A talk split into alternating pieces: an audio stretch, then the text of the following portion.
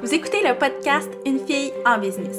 Ici, c'est un safe space où je vous partage les coulisses de mon entreprise, parfois sous forme d'histoire, d'autres fois sous forme de réflexion et évidemment toujours en vous partageant du concret duquel vous pourrez apprendre et vous inspirer. Je suis Mélissa Lévesque de l'agence marketing La Mallette et je suis super heureuse de venir discuter avec vous dans cet espace où la créativité, la stratégie et le plaisir cohabitent. Ben oui, je suis déjà de retour avec un nouvel épisode de podcast une semaine après avoir publié le dernier.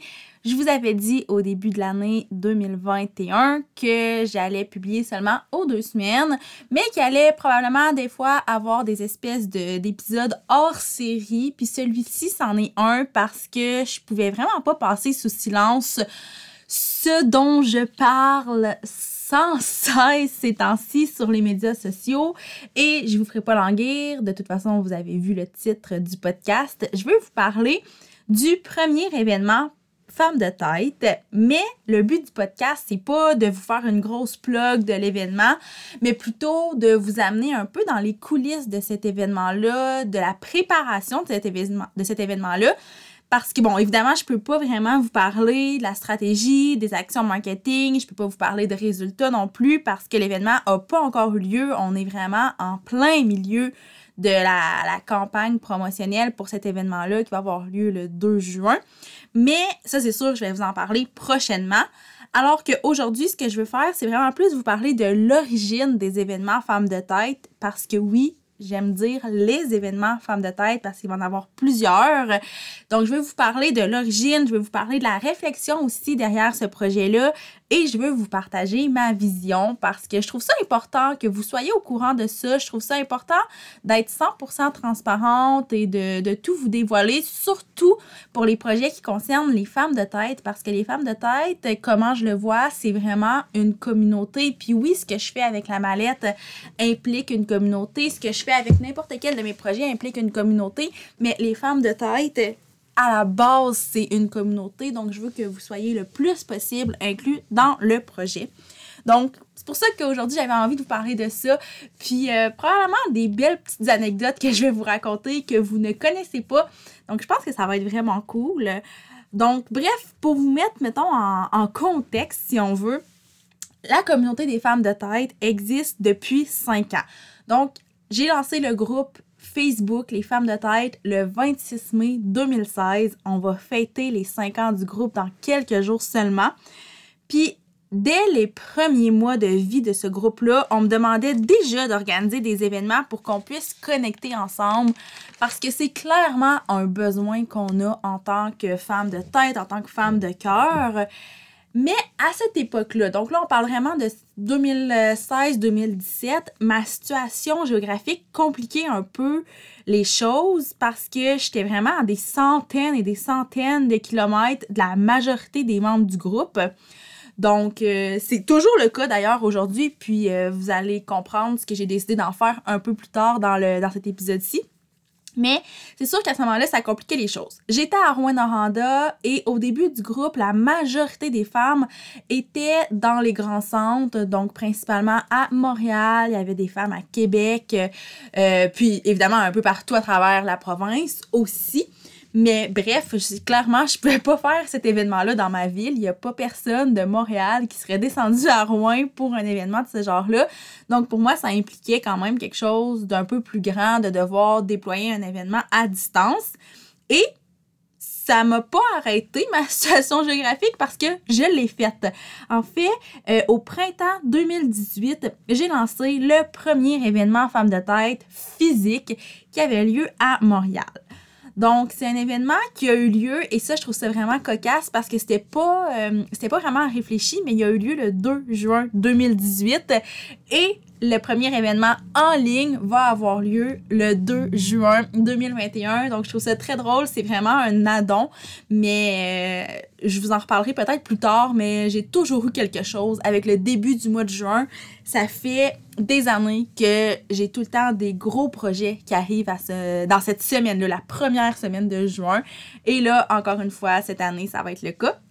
Mais si on revient vraiment à l'événement de 2018, parce que c'est vraiment un peu la, la genèse de tout ça, de toute ma réflexion, c'est un événement que j'ai beaucoup aimé la journée même, mais c'est aussi un événement qui m'a fait prendre conscience du fait que l'événementiel, c'était vraiment, vraiment, vraiment pas ma tasse de thé. En fait, il y a plein de choses que j'ai trouvées très difficiles, que j'aurais pu déléguer, que j'aurais pu essayer de voir autrement, mais qui, à ce moment-là, j'ai été en charge de ces éléments-là et ça a été très, très difficile.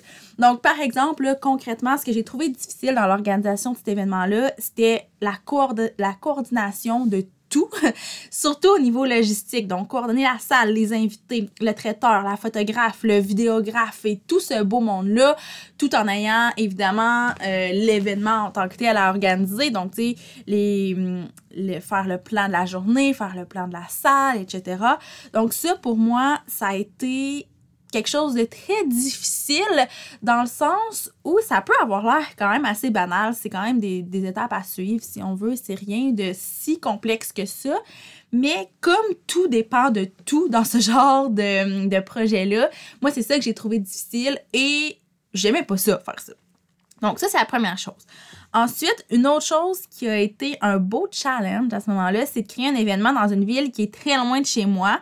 Donc, ça impliquait euh, ben, de pas nécessairement avoir vu, ben, de pas nécessairement, de pas du tout avoir vu la salle où allait se tenir l'événement. Évidemment, euh, j'avais reçu beaucoup de commentaires. je m'étais vraiment informée par rapport à la salle. J'avais vu beaucoup de photos. Euh, j'étais en contact avec la, propriétaire et tout. Mais reste que je n'ai pas mis les pieds dans cette salle-là avant la veille de l'événement. Donc ça, pour moi, c'était comme un élément stressant, même si je savais que la salle allait nous convenir. Euh, tu sais, tout coordonner à distance, c'est quand même un défi. Puis en plus, ben, ça impliquait que je devais penser à me coordonner moi-même, donc à planifier mes déplacements et mon hébergement, parce que oui, c'est un événement qui durait seulement une journée. Mais euh, moi, ça impliquait que je devais quand même me déplacer à Montréal en partant de Rouen-Noranda. Donc, euh, quasiment une journée, une, bonne grosse demi-journée de route. Donc, un 6-7 heures de route pour moi. Donc, ça, ça a été quand même assez, euh, assez challengeant de prévoir ça. Ensuite, une des choses avec laquelle j'ai le moins bien dealé et pour vrai, ça m'a tellement pris du temps avant de l'avouer, avant de l'assumer. Puis je sais que j'en ai glissé parfois un mot sur le podcast, mais je l'ai jamais nommé de cette façon-là. C'est le stress financier qui a été engendré par l'événement. En fait, en toute transparence, c'est un événement qui m'a coûté euh, quand même une bonne somme d'argent. Donc, euh, ça, ça m'a vraiment challengée parce que, pas que je croyais me rendre millionnaire avec cet événement-là, évidemment, mais je pensais pas avoir à débourser de l'argent de ma poche et c'est ce qui est arrivé. Donc, c'est venu avec un stress financier. Puis, en plus, ben, c'était la première fois que j'avais un projet. Euh, un projet à moi, avec mes sous à moi, qui nécessitait que j'aille quand même des dépenses importantes dans le sens où dans des emplois précédents, oui, j'ai eu à gérer, des budgets, mais comme c'était pas mon argent à moi, on dirait que j'avais le step back nécessaire pour ne pas être stressée et pourtant je sais que je le gérais très bien.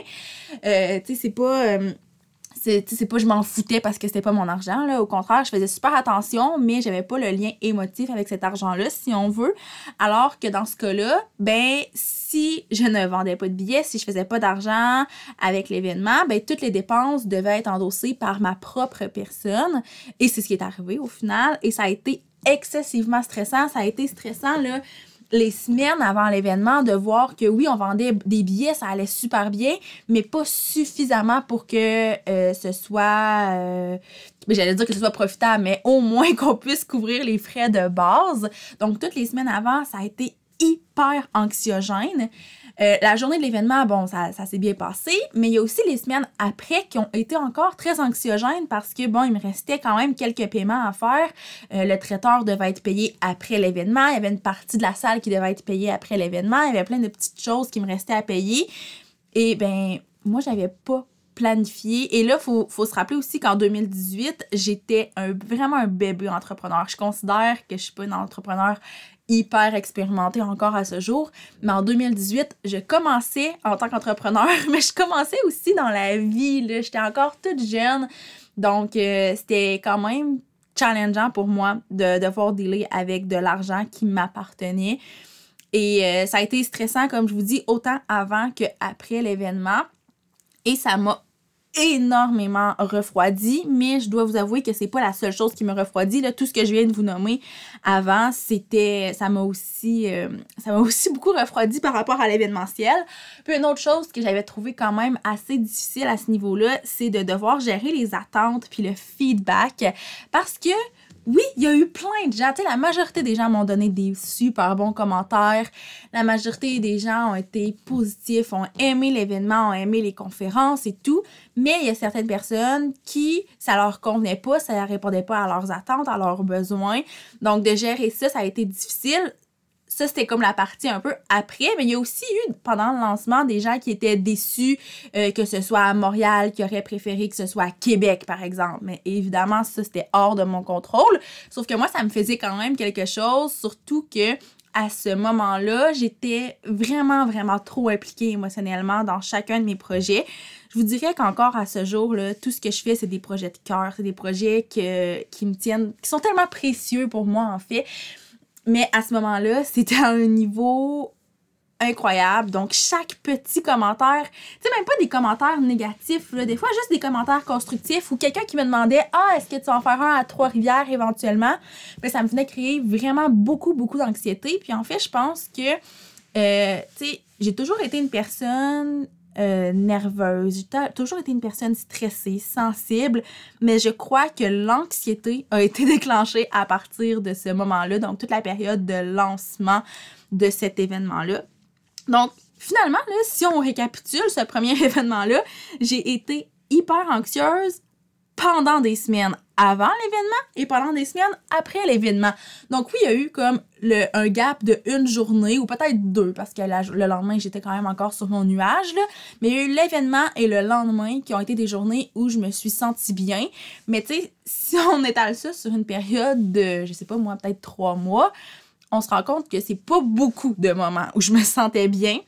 Puis ce que ça m'a amené à avoir comme réflexion après, c'est juste que l'organisation d'événements, ça fait vraiment pas partie de ma zone de génie. Et j'en ai parlé à plusieurs personnes qui m'ont dit Ah, ben, prochaine fois, tu sais, délègue certaines choses, mais je me suis rendu compte qu'il y a des choses que. Ben, évidemment, on peut tout déléguer, là. Je pense pas qu'il y a rien qu'on peut pas déléguer, ou presque. Mais il y a des choses que moi, je me sentais pas prête à déléguer, mais que je me sentais pas prête à prendre en charge moi-même.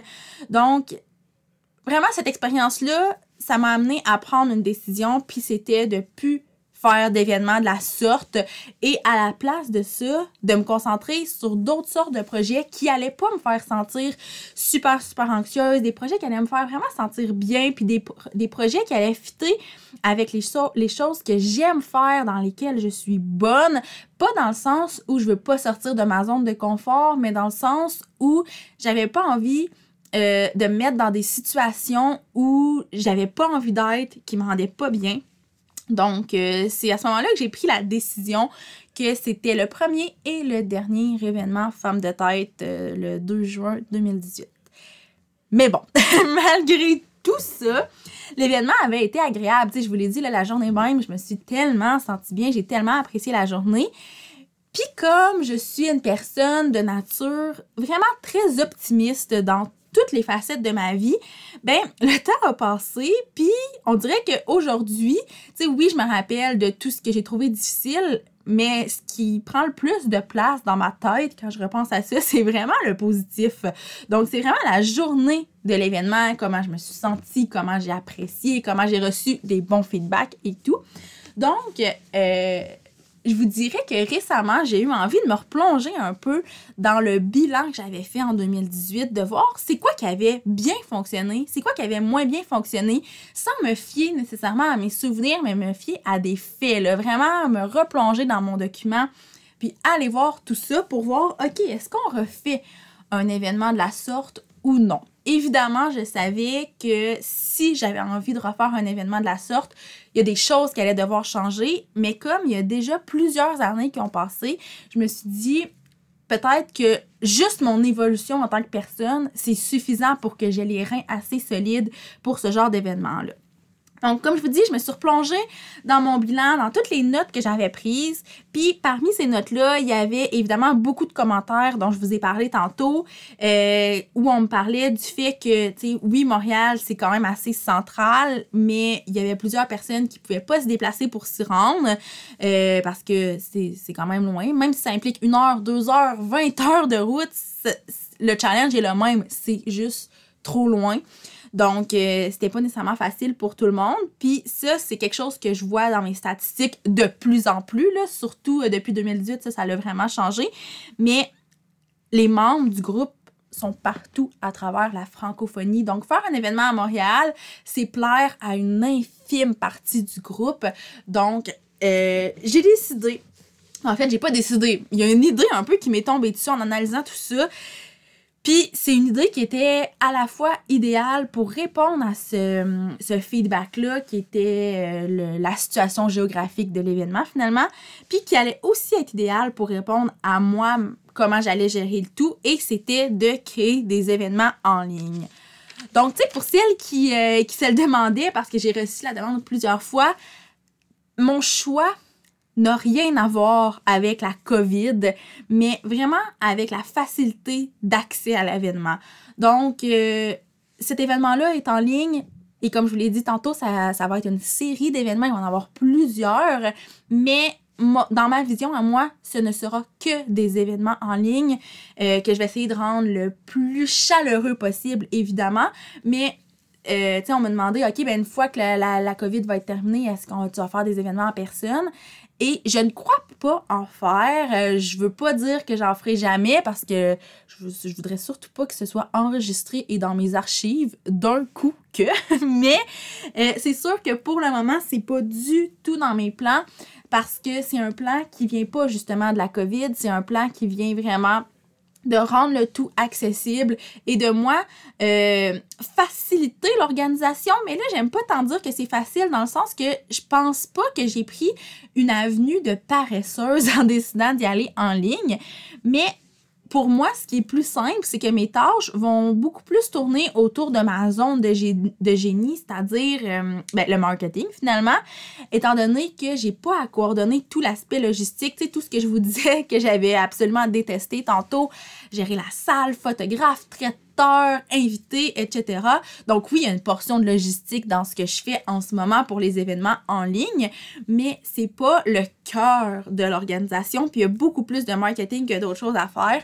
Donc ça fait en sorte que en ce moment, ça fait, euh, au moment où j'enregistre, ça fait à peu près 8-9 jours que j'ai lancé les inscriptions au premier événement. Puis, je, je le sais, là, je vois vraiment la différence. Quand j'ai relu mon espèce de journal que j'avais écrit lors du premier événement physique, une semaine après le lancement des inscriptions, j'étais pas bien. Alors que maintenant, avec le format que j'ai choisi, puis évidemment avec tout mon nouveau mindset, probablement, c'est pas que je me sens bien, c'est que je me sens excessivement bien. Je suis fière de lancer ça. Je suis excitée et euh, je suis contente parce que c'est pas un feeling que j'avais eu lors du premier événement qui était en personne. Donc, je pense que je suis sur la bonne voie. Donc voilà, grosso modo, c'est un peu ça qui m'a amené à cette idée-là et c'est ce qui m'amène à vous parler de ma vision générale des événements Femmes de tête parce que comme je vous l'ai dit, oui, il y a un premier événement le 2 juin qui va servir un peu aussi de test, essayer de voir, OK, qu'est-ce qui fonctionne, qu'est-ce qui fonctionne pas, comment je pourrais l'améliorer. Évidemment, ça va être en constante évolution, en constante amélioration. Mais le premier événement, je le vois vraiment comme on lance le bal tranquillement, mais comme je vous dis, il va en avoir plusieurs autres. Mais avant de vous partager ma vision, j'ai juste envie de faire une petite parenthèse pour vous parler justement de l'événement du 2 juin parce que ça va vous aider peut-être après ça à mieux comprendre euh, la vision dont je veux vous parler. Alors, pour l'événement du 2 juin, c'est un événement d'une demi-journée. Donc, c'est un événement qui débute à 9h. Là, évidemment, je parle de l'heure du Québec à 9h le matin et ça va se terminer autour de 11h30. Et euh, c'est un événement qui va vraiment se présenter sous une forme assez classique de conférence, mais les conférences vont être plus sous forme euh, de discussion pour que ce soit vraiment plus, euh, plus interactif. Donc, on a deux conférencières invitées pour cette première édition-là et j'ai décidé pour le premier événement en ligne d'y aller avec des conférences qui pouvaient rejoindre la majorité, la très grande majorité en fait, des femmes de tête. Donc, je vais recevoir Roxane Beaumont qui va venir nous parler d'organisation, comment mieux s'organiser pour euh, mieux travailler, travailler plus intelligemment.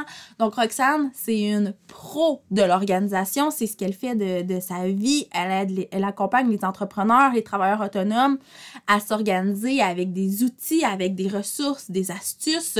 Donc, elle va venir nous partager ça pour vrai, c'est sûr qu'il y a vraiment des pépites d'or qui vont sortir de cette conférence-là. J'ai vraiment, vraiment, vraiment hâte euh, d'entendre ce que Roxane a à nous présenter. Et la deuxième conférence, euh, dont je suis aussi super excitée, c'est une conférence de Cindy Cournoyer qui va venir nous parler euh, de visibilité, donc déployer une stratégie de visibilité pour son entreprise.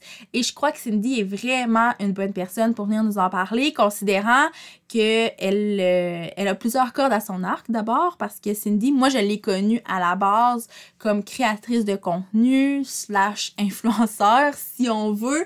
Donc Cindy, c'est une créatrice de contenu qui a un très très grand succès en ligne et elle a aussi deux entreprises. Donc elle a e-influence qui est vraiment plus dans le domaine de la formation événements euh, pour les entrepreneurs. Donc c'est très très complémentaire ce qu'on a à offrir. Et ça, elle a une compagnie de vêtements qui s'appelle Girl Crush. Et toutes ces belles compagnies-là ont vraiment une belle visibilité en ligne. Donc, je me suis dit que c'était vraiment pertinent que Cindy vienne nous partager ses meilleurs trucs et astuces. Donc, grosso modo, c'est euh, ça. c'est l'événement du 2 juin. Une autre chose, tantôt je vous ai parlé d'accessibilité, je voulais que tout le monde, peu importe où vous êtes à travers le Québec, mais aussi à travers le monde, soit en mesure d'y assister. Et aussi, j'ai décidé de rendre ça le plus abordable possible en vendant des billets au coût de 24,99. Donc, la majorité des gens vont pouvoir se payer ce billet-là.